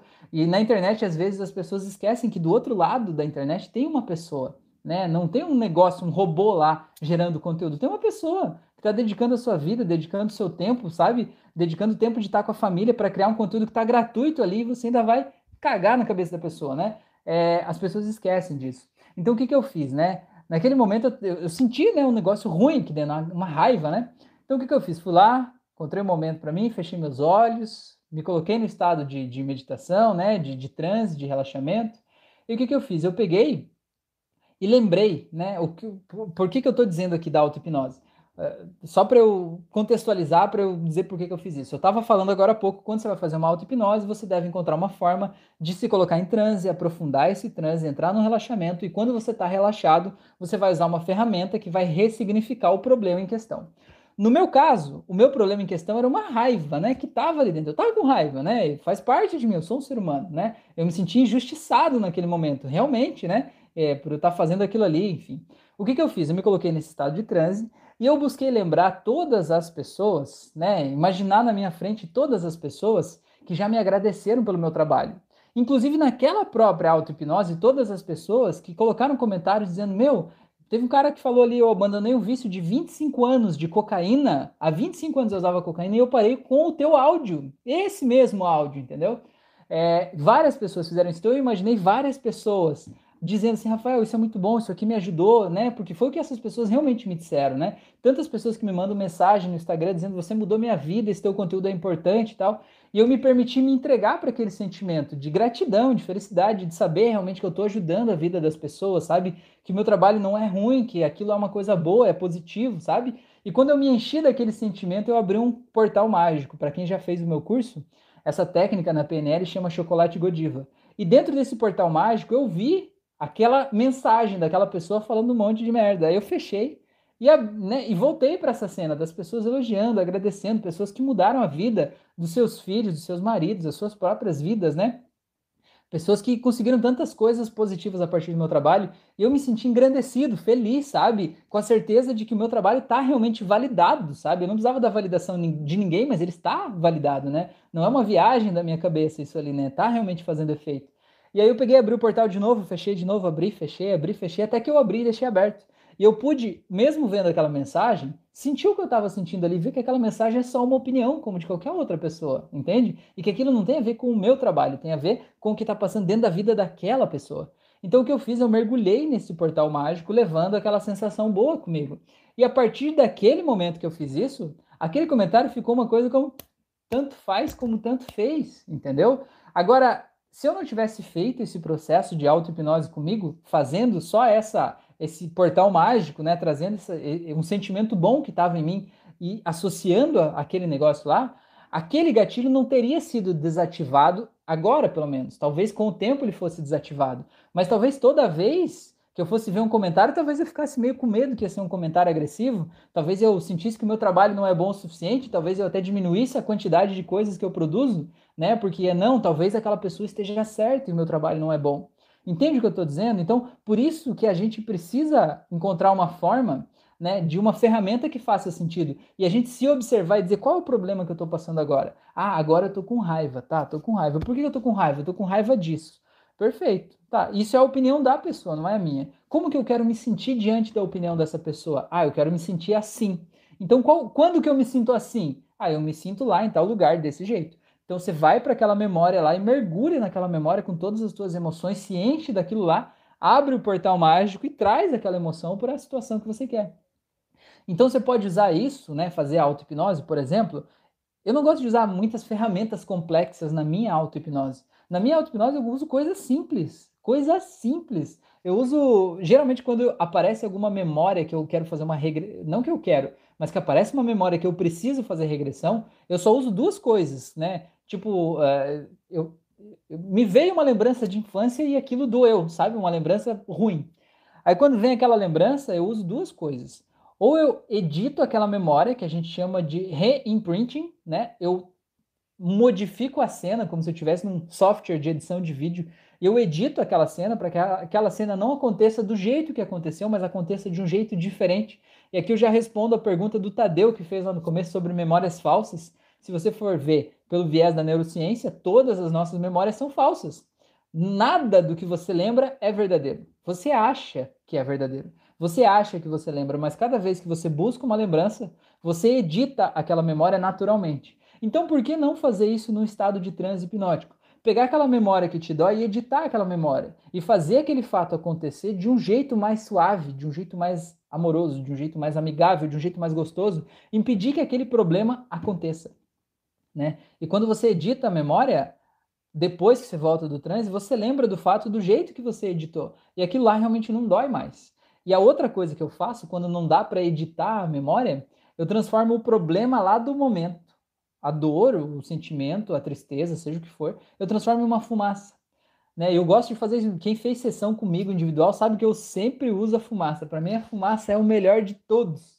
Não tem nada melhor que a fumaça. A fumaça funciona para quem é visual, para quem é sinestésico, até com quem é auditivo funciona porque faz sentido para ele. É, eu transformo aquela dor numa fumaça. E eu pego aquela fumaça lá e vou sugando ela com o aspirador de pó até que ela desapareça. E se no final ainda restou um pouco do sentimento, eu transformo em, sei lá, um triângulo e faço submodalidades com o triângulo e jogo aquele triângulo fora, jogo no mar, né? E junto com ele aquele sentimento vai, e aí eu quebro o padrão e saio de lá e já era, tá resolvido. Né? Então, o, o que, que eu faço? Então, quando é uma memória do passado, é, eu faço dessas duas formas. Ou eu reimprinting, né, edito a memória, ou eu tiro com uma fumaça ou submodalidades eu tiro a dor daquele momento ali pronto, né? Às vezes eu imagino eu falando com o Rafael pequenininho lá que sofreu aquilo, contando para ele uma história, uma situação assim, né? Ou às vezes não, às vezes é, eu só trago ele de lá e tiro daquele momento e pronto, né? Isso me ajuda bastante, realmente. Sempre que eu fiz auto-hipnose com bastante entrega e eu editei uma memória, eu tirei a dor daquela memória, aquela memória nunca mais voltou, assim como uma lembrança persistente, sabe? Como algo que, que doa ou algo do tipo. Quando eu lembro do que eu já editei, está editado. Eu lembro de forma neutra. Já era, né? Não me incomoda mais. E quando é uma coisa que está me incomodando no dia a dia hoje, assim, por exemplo, agora, né? Eu, eu faço o chocolate Godiva, que é essa do portal mágico, pego uma cena boa e trago essa cena boa para dentro do portal ali, para dessensibilizar o gatilho que está me fazendo mal ali. Ou eu faço submodalidades, tipo assim, agora eu estou me sentindo, sei lá, estou me sentindo mal de alguma forma, né? Tô melancólico, né? Como é que eu sinto essa melancolia, né? Então você transforma ela num objeto e faz submodalidades. Ou às vezes você está sentindo pressionado, às vezes eu me sinto pressionado, né? Porque afinal de contas eu sou pai de família, eu tenho duas filhas, né? Então, eu embora a gente fale muito sobre muitas coisas, evolução da consciência, a evolução da consciência é você admitir que você é um ser humano e que você tem as suas obrigações, as suas, é... as suas atribuições, as suas responsabilidades, né? Então, eu, eu sempre penso assim, ah, essa pressão que eu estou sentindo, como é que eu sinto essa pressão? Eu sempre gosto de imaginar que é alguma coisa pesada aqui nos meus ombros, sabe? Eu sempre imagino, sabe, como se fosse um, uma mochila pesada, ou como se fosse aquele negócio que eles usam um carro de boi, sabe? Aquele negócio de madeira que vai aqui no lombinho do boi. Às vezes eu sinto assim, e quando eu percebo que eu estou me sentindo assim, eu me deixo sentir o peso daquilo, eu entro no estado de auto-hipnose e me deixo sentir o peso daquilo. E me deixo perceber como eu me sinto sobrecarregado naquele momento. E eu deixo o ombro descer, eu não desvio daquele sentimento porque eu dou vazão para ele naquele momento, entendeu? E eu me sinto totalmente sobrecarregado. E quando eu estou me sentindo assim, aí eu digo assim: agora eu vou começar a diminuir o peso disso. Imagino mentalmente aquilo diminuindo o peso. E aí eu vou sentindo. É, é incrível, só quando eu imagino que eu estou diminuindo o peso daquilo ali, o meu ombro já vai levantando, sabe? Eu já sinto que eu vou ficando mais ereto, eu vou ficando mais leve. Às vezes eu sinto que desce uma cordinha do céu que pega no topo da minha cabeça e vai me puxando para cima, sabe? E aí eu já fico melhor, já muda a minha postura, já fica mais leve, sabe? E é uma coisa que acontece rotineiramente, assim, não, claro, não todos os dias, mas é, rotineiramente eu digo, quando eu, eu me percebo com algum tipo de problema, né, é, eu fazer algum processo desse. Mas uma coisa também que é muito importante é você aprender a pedir ajuda, né? Você aprender a pedir ajuda é uma coisa maravilhosa. Se eu puder te dizer qual é a maior habilidade que eu desenvolvi na minha vida adulta, eu vou te dizer que é a habilidade de aprender a pedir ajuda, tá? Porque se você não sabe pedir ajuda, isso é arrogância. Você acha que só você sabe fazer as coisas, você acha que você é mais inteligente que os outros, você acha que você é mais forte que os outros, você acha que só você vai conseguir resolver o teu problema. Isso é arrogância, tá? Então aprenda a ser humilde e pedir ajuda. Hoje mesmo, à tarde, eu falei assim, Fran, eu preciso da tua ajuda aqui, não estava me sentindo muito bem ali. Ela falou, não, vem aqui e tal. E aí ela fez, né, os processos que ela faz ali, de reiki, de energia, enfim. Cara, e é muito bom a gente aprender a pedir ajuda. A gente fazer uma auto-hipnose, a gente fazer uma meditação, a gente se colocar no estado de relaxamento e ressignificar aquela coisa. E às vezes o que eu acho legal de você saber fazer auto-hipnose é que assim, ó, você não precisa é, fazer um grande processo de auto-hipnose. Não vou fazer uma sessão inteira de auto-hipnose comigo agora, vou ficar duas horas aqui fazendo um processo, uma, um renascimento interior aqui. Você pode fazer isso, mas você não precisa fazer isso. O legal é você perceber na hora que a coisa dói sabe? Na hora que a coisa dói, na hora que o problema tá lá, na hora que o circo tá pegando fogo, na hora que o bagulho tá louco, mano, aquela é a hora de você fazer auto-hipnose. Porque aquela rede neural do problema, ela tá bem ativada. Então você pega uma outra rede neural que tem a solução daquele problema, tem o antídoto daquele veneno, entendeu? Aí você ativa a rede do antídoto bem forte, bem intensa e confronta as duas. E quando você confronta as duas, aquilo ali simplesmente perde a força, sabe? É como se o problema fosse um fogo que está queimando dentro de você e você pega e acha uma rede onde está o oceano. Aí quando você pega o oceano e coloca com fogo, aquele fogo desaparece, entendeu? Porque o fogo não existe ali. Se jogar o oceano no fogo ou o fogo no oceano, tanto faz, ele simplesmente desaparece. Então é mais ou menos isso. Não sei se isso faz sentido para vocês, me contem aqui o que, que vocês pensam sobre isso, o que, que vocês acham disso, né? É, se isso faz sentido para vocês, se vocês fazem algo diferente disso. As pessoas estavam falando, eu sei que o Luiz estava lá também falando, é, a respeito de que a gente tem uma dificuldade de conduzir a gente mesmo no processo. Porque lá no processo a gente gosta de ser mais passivo, né? No estado de transe a gente não está raciocinando, a gente não está com o nosso neocórtex ativado ali, né? Tomando decisões. Então, quando a gente ativa o neocórtex para conduzir a gente mesmo dentro de um processo, eu entendo que de alguma forma a gente sai um pouco do transe, né? Porque a gente ativou o consciente ali para achar um caminho. Mas é assim, cara, você o legal é você entender que o trânsito não é uma coisa estática, né? não é uma coisa que você se entrou, saiu de lá, você nunca mais volta, ou que você vai voltar num outro momento. Na verdade, o trânsito nem existe. O trânsito é só uma figura de linguagem, é uma, um nome que a gente decidiu, tá para um, decidiu dar para um estado de consciência mais relaxada, entendeu? É só uma formalidade. Então você imaginou, não, como é que eu, tipo, eu achei um problema aqui, não, o problema é esse, essa memória aqui, beleza. Aí, assim, como é que eu vou tratar esse problema? Aí você vai ativar teu consciente, vai dizer, bom, vou fazer isso, isso, aquilo, beleza? Beleza, tranquilo. Aí, assim, por exemplo, ah, eu vou pegar a memória de tal dia, que é o dia feliz, o dia que tem a solução para esse problema. Você está usando o teu consciente para achar a memória do dia. Achou a memória do dia, viu a cena, o dia feliz, o dia que você estava na banheira de hidromassagem, o dia que você estava no aniversário com a tua família, mergulha naquela cena e ali você desliga o teu consciente de novo e sente aquela cena, ativa o teu lado emocional e diz, meu Deus, que coisa mais maravilhosa eu estar tá aqui, né? E aí você está em transe de novo. Aí você diz, bom, agora eu vou abrir o portal mágico. Você vai precisar do teu raciocínio para abrir o portal mágico. Mas quando você abrir o portal mágico, você se permite sentir de novo e diz, agora eu vou mergulhar nesse portal mágico como se fosse um tobogã e se joga de novo, entendeu? Não é algo, o transe não é um lugar que você vai entrar e você só vai sair de lá no final né? Você pode ir oscilando nesse meio do caminho, você é dono do teu sistema, você pode fazer o que você quiser. Beleza? Então deixa eu ver o que vocês falaram aqui, ver se isso faz sentido para vocês ou não faz. É, vamos ver. Tá, o Ricelli falou: toda hipnose é auto-hipnose, é isso aí. A Elisandra falou: obrigada pelo incentivo. Quem sabe eu ainda eu ainda tomo vergonha na cara. Falei com meu filho para a gente treinar, mas até eu me acostumar mais. Ó, mas na verdade, Elisandro, ó, você falar assim, eu tomo vergonha na cara, você está se julgando de novo, como se fosse um problema você não estar fazendo hipnose. E não é um problema, entendeu? Tem um motivo para você ter começado, tem um motivo para você ter parado, e talvez tenha um motivo para você ter o desejo de talvez voltar de novo. E você tem que se respeitar no processo, entendeu? E dizer, agora eu estou com vontade de fazer outra coisa, faz a coisa que está com vontade né? O que eu quero te dizer aqui, né, se eu puder dar uma sugestão, só não feche a porta, entendeu? Porque você é ótima nisso. Você ainda não viu quanto você é ótima nisso, mas você é ótima nisso. Você tem o dom para fazer isso, entendeu? São poucas pessoas que têm essa capacidade que você tem de se conectar com outra pessoa, de entender o que a outra pessoa está sentindo e de, a partir de, do momento que você entende a pessoa, você pode conduzir ela da melhor forma possível. Porque nem, nem todo mundo tem essa sensibilidade, nem todo mundo tem a empatia de se colocar no lugar do outro. E quando você não se coloca no lugar do outro, você vai tentar achar a solução para o problema do outro de acordo com o teu olhar. E às vezes o teu olhar não é a melhor solução para a vida daquela figura lá. E quando você tem empatia, como é o teu caso, de se colocar no lugar do outro e ver o mundo a partir da perspectiva do outro, você vai achar a porta certa, a porta que vai fazer sentido para ele e a porta é por onde ele vai sair, entendeu? Então é mais ou menos isso que eu queria dizer, beleza? Mas tá tudo certo, tudo tranquilo, tá bom? É, falou, eu consigo e, perce e percebo o transe, porém não sei o que fazer depois. Pois é, olha aí. Luiz falou, eu já fiz as 81 aulas da clínica, mais 22 da, claus, da clássica e a play dos drops. Eu chego até a escada e durmo. Então, Luiz, não desça tanto a escada, rapaz.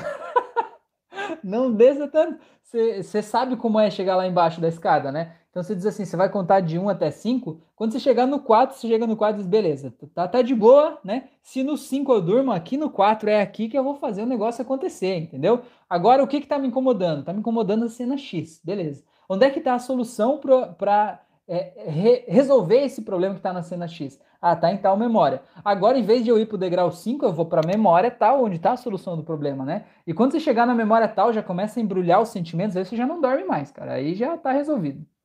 Beleza? É, meu, meu transe eu durmo. Chego nele e tchau. Já tentei até ao acordar para ver se mudava e nada. Até falou: é correto dizer que a maioria das ferramentas que surgiram e que existem de terapia são a base ou os fundamentos da PNL? Teia, é correto e não é correto ao mesmo tempo. Depende de quem está falando, depende de quem está entendendo e depende do mapa de mundo da pessoa que está ouvindo também. Tem tudo, tudo isso envolvido, tá? Porque assim, o que, que é PNL?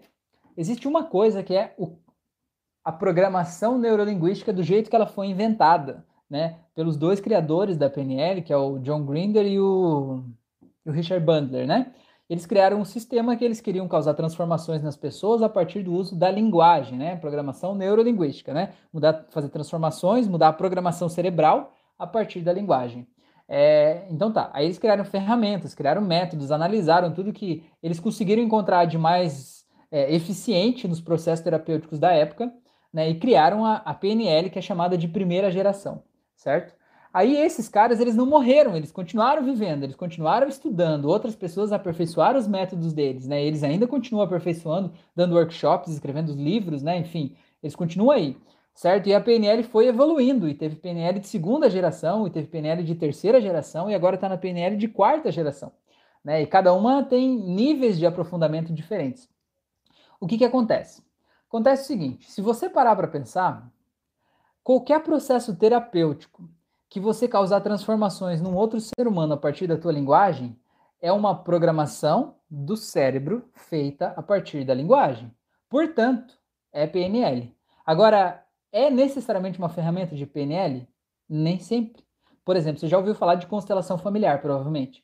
Constelação familiar, eu já fiz, né? Eu já fiz um curso de constelação familiar e já fiz uma sessão de constelação familiar. E quando eu fiz a sessão, a pessoa tinha os bonequinhos. E ela pegava os bonequinhos e, ah, esse aqui é teu pai, é tua mãe, esse aqui é você, esse aqui não sei o que lá, tá? E ela ia mudando aqueles bonequinhos e, ia, e conforme ela mudava os bonecos e conforme as coisas que ela falava, eu tinha reações emocionais no meu corpo. Às vezes doía meu peito, às vezes eu me sentia mal, às vezes eu me sentia incomodado daquela cena ali, né? E aquilo que ela ia falando, ó, oh, você tem que fazer isso, você deve fazer aquilo. Se eu fizer isso aqui, tá tudo bem para você? E aquilo que ela ia fazendo e mexendo com aqueles bonequinhos ia dessensibilizando gatilhos dentro de mim, ia mudando a programação neural aqui do meu cérebro a partir das experiências que eu tive com a minha família, a partir da representação interna dos meus pais, dos meus parentes, enfim, de mim mesmo, entende? Então, me fugiu o nome agora. Constelação familiar é PNL? É e não é, entendeu? Se você for ver, o cara que criou a constelação familiar lá, que agora eu não me lembro o nome dele. Meu Deus, como é que é o nome dele? Ah, não sei, das constelações sistêmicas lá, né? Se você for perguntar para ele se constelação familiar é PNL, ele vai dizer absolutamente não. Agora, se é uma transformação neural causada a partir da linguagem, é PNL. Entende o que eu quero dizer? Então, é correto a gente dizer que toda transformação de terapia é de alguma forma baseada na PNL? Eu diria que não. Eu diria que a PNL é que se baseia em todas as outras ferramentas de terapia que existem no mundo, para tentar mapear o que, que eficientemente está causando aquela transformação e criar alguma ferramenta dentro da PNL, pelos sistemas de crença da PNL, que vá fazer essa transformação acontecer dentro da pessoa, tá bom? Eu não sei se eu respondi a tua pergunta, mas espero que eu tenha respondido, tá bom? O Antônio falou: putz, eu detesto ser ajudado. É uma luta. Eu pedi ajuda para quem. É uma luta eu pedir ajuda para quem quer que seja. Sinto que estou sendo um peso para o outro. Sinto que estou jogando para o outro a minha responsabilidade. Pois é, Antônio, só que nem tudo a gente consegue resolver sozinho, né, amigo? Se você parar para pensar, Antônio, eu garanto que você já ajudou muitas pessoas. E é muito mais fácil a gente achar a solução para o problema do outro do que o nosso. Porque no problema do outro a gente não está embrulhado emocionalmente. Quantas pessoas têm problemas à nossa volta? A gente olha, meu Deus, por que, que a pessoa sofre tanto? Era só ela fazer isso, sabe? Era só dar um passinho para a direita que estava tudo resolvido, mas ela não dá. Mas que cabeçuda, por que, que ela não vai lá e não faz isso? Para a gente é fácil. Mas a pessoa que está lá, ela está envolvida emocionalmente, ela não consegue admitir a possibilidade de dar o passinho para a direita aquilo mexe com as crenças mais enraizadas que estão dentro dela, entendeu? E aí ela escolhe, né, aceita ficar com aquele problema em função, né, dos ganhos secundários que ela tá. Só que a gente, às vezes, olhando para nossa própria vida, a gente não consegue nem imaginar que se eu desse um passinho para a direita, ia resolver aquele problema. Então, por isso que é importante a gente ter ajuda de outras pessoas, sabe? Ter um olhar de fora. Não é feio pedir ajuda, sabe? Não é feio expor as nossas fragilidades na verdade, mostra a força. Quanto mais você conseguir expor a tua fragilidade, mais você está mostrando que você acredita em si mesmo, entendeu? Mais você precisa ser forte para poder expor as suas fraquezas para as outras pessoas, tá bom? Vamos ver o que mais tem aqui. Terezinha falou: gratidão, Rafael, maravilhoso. Tudo que está se transmitindo, muita luz. Encontrei chaves de ouro. Que legal, Terezinha. Fico muito feliz que você está aqui e que isso está fazendo sentido para você. Que bom. O Risselli falou: Fê sim, não consigo falar em transe, mas consigo pensar, vai dar certo. Entendi o esquema, obrigado. O Risselli falou: chave virou, gratidão, que ótimo. O Antônio falou: obrigado, fez sentido sim, tirou umas dúvidas que eu tinha. O Risselli falou: uma dúvida, coloca uma âncora para acordar. Ou só fazer a outra de 1 até 5 e fala no pensamento acorde. Não, eu, na verdade, eu, Risselli, eu me imagino subindo a escada de novo, cara. Se eu cheguei lá descendo a escada, eu digo, tá aqui a escada de novo. Agora eu vou contar de 1 até 5 e no 5 eu vou estar lá em cima da escada e vou estar me sentindo energizado, vou estar me sentindo forte. Não só acordei, mas eu vou estar me sentindo cheio de vida, entendeu? Eu vou estar me sentindo cara, né? Eu vou 1, 2, 3, 4, 5, e aí eu abro os olhos e já abro os olhos não tentando perceber se eu estou me sentindo energizado, mas abro os olhos com a certeza de que eu estou energizado, entende a diferença? E eu já saio dali correndo, fazendo alguma coisa, indo tomar água, sei lá, é, mudando né, o padrão emo emocional né, para outra coisa, beleza? Ah, Fran me salvando. Bert Hellinger é o cara que criou as constelações familiares ou constelação sistêmica. Valeu, Fran. Obrigado. O Risselli falou alemão Anton Sweetbert Bert Hellinger. Olha aí, tem até o um nome completo. Eu nem sabia do nome completo dele. Ah, buscou no Google, ótimo. A Teia falou muito grata.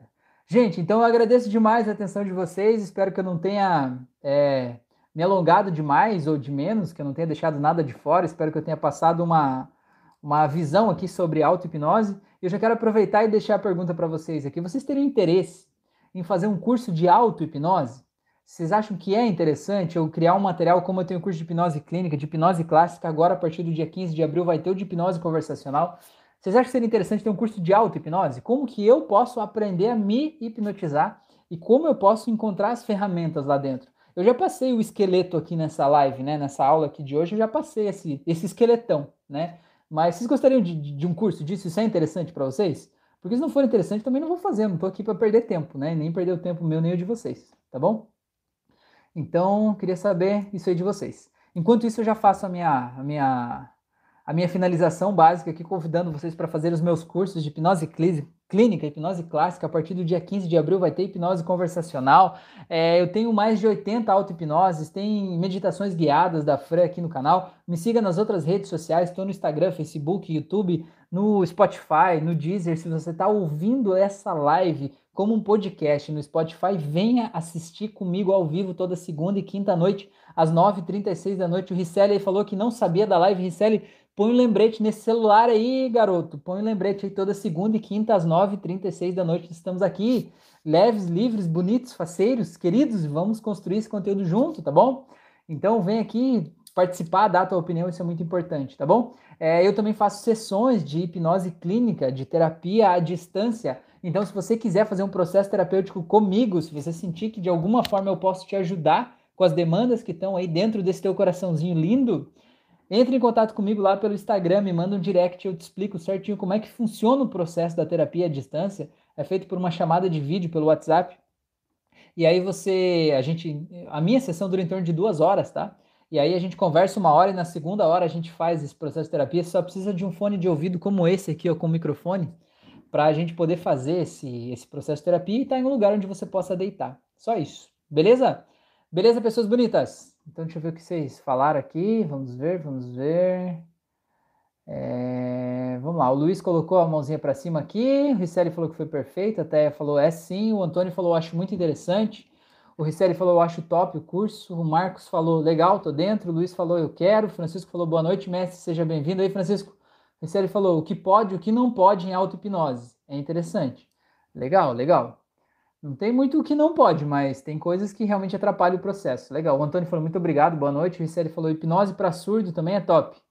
É, esse eu preciso é, estudar um pouco sobre isso, Ricelli, porque na verdade, para ser sincero, eu ainda não tive a oportunidade de fazer hipnose com pessoas surdas até o momento.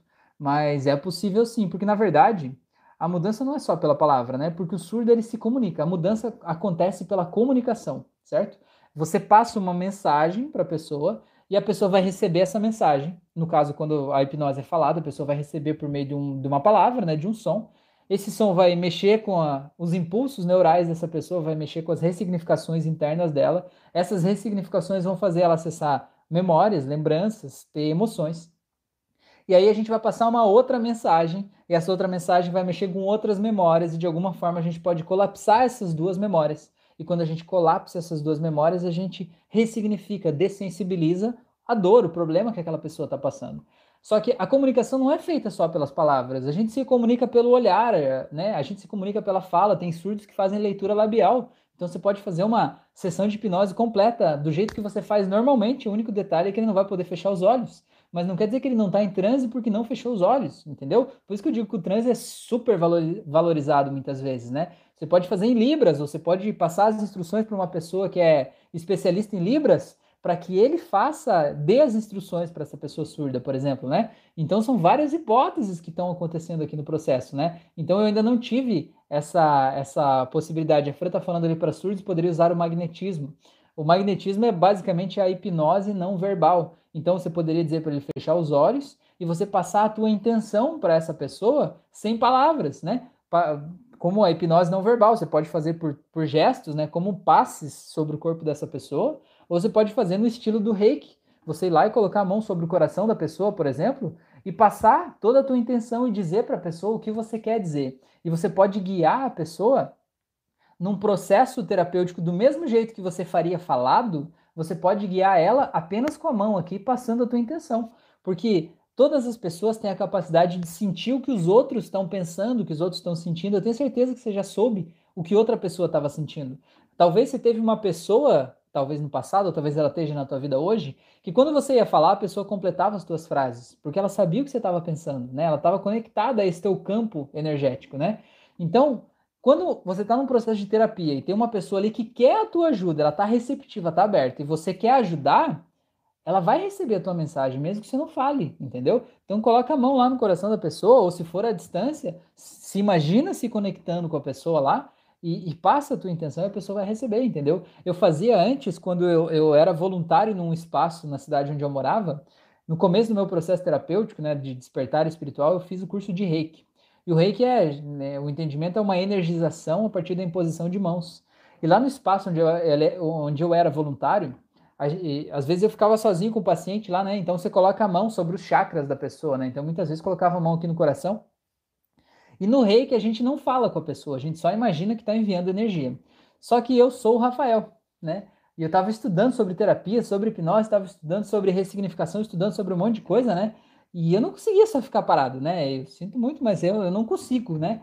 Aí eu colocava a mão lá e, e, de olhos fechados, né? A pessoa de olhos fechados deitada numa maca, eu de olhos fechados com a mão no coração da pessoa, e eu dizia assim: esse sentimento que você está sentindo aí, você sabe que ele tem uma origem, ele tem um começo. Isso eu só falando mentalmente, não estava conversando com a pessoa, né? Cara, e às vezes a pessoa começava a chorar na máquina. Eu dizia, uai, será que essa pessoa ouviu o que eu falei? da onde será que essa pessoa sentiu isso? Eu disse, não, mas não pode ser que ela, ela ouviu o que eu falei, né? Eu não falei, né? Aí eu dizia assim, não, mas agora tá tudo bem, agora tá tudo certo, agora você pode se lembrar de um momento feliz, né, e tal. Talvez você perceba que você é muito amada pelas pessoas da tua volta, da tua família, e a pessoa começava a ficar feliz começava a sorrir, sabe? Eu dizia, caraca, mano, o que tá acontecendo aqui, bicho? Tem alguma coisa acontecendo aqui que eu não sei explicar né? E aí eu passei a estudar mais hipnose, né? E, e, aí eu comecei a estudar o magnetismo, que isso é o magnetismo, né? E a partir do, da evolução do magnetismo eu cheguei na hipnose hoje, né? Que a hipnose é um ramo, um braço do magnetismo lá do Mesmer, que publicou um livro em 1799. Pra você ter uma ideia, a gente acha que hipnose é uma coisa moderna, né? Cara, em 1799 o cara já falava de magnetismo e já não era novo naquela época. Ele só cunhou um termo lá chamado magnetismo animal e a partir dali isso começou a se desenvolver e virou né? Entre vários ramos que isso se desenvolveu, acabou virando a hipnose. Eu comecei a, a desenvolver essa terapia falada, né? E hoje eu falo com as pessoas, né? Com os pacientes, né? Então, só contando um pouco da minha história para dizer que se o teu paciente é surdo, cara, nada te impede de fazer a mesma coisa sem falar, né? Faz isso. Na pior das hipóteses, não vai dar nada, né? Não vai dar certo. Mas eu tenho quase certeza que vai dar muito certo, tá bom? Beleza? Vamos ver. É, vamos ver. Aqui o Luiz colocou a mãozinha para cima. O Ricelli falou: Eu vou colocar, gosto de você, da sua didática. Você é meu mestre. Ah, que legal. Valeu, amigo. Gratidão. O Marcos falou: gratidão por compartilhar tanto conhecimento. Valeu, Marcos. Que bom, que bom que você está aí. A Natália falou: sim, eu quero muito, queria muito esse curso, acho interessante. Legal, Natália, muito bom. Francisco falou: fui técnico de futebol 7 de um time com atletas surdos são muito disciplinados, quero aperfeiçoar a linguagem em Libras. Olha só que legal, cara. Esse set é Society, é isso? Às vezes o corredor muda, né? O corretor muda, né?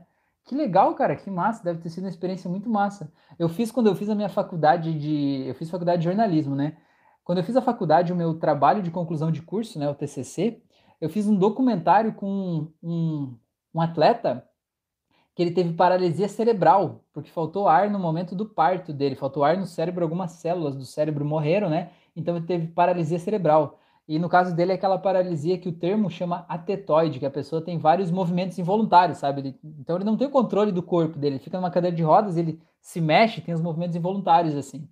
Só que a mãe dele, cara, ele tem uma mãe super pra frentex, entendeu? A mãe dele é super de boa, assim, sabe? A mãe dele leva ele em todo lugar e tal. Eles desenvolveram um método de comunicação entre ele e a mãe que, primeiro por ser a mãe, ela já entende ele, né? Só de olhar ela sabe o que ele quer dizer, como é que funciona e tal. Mas às vezes precisa passar uma mensagem mais complexa, delicada, mais pontual, né?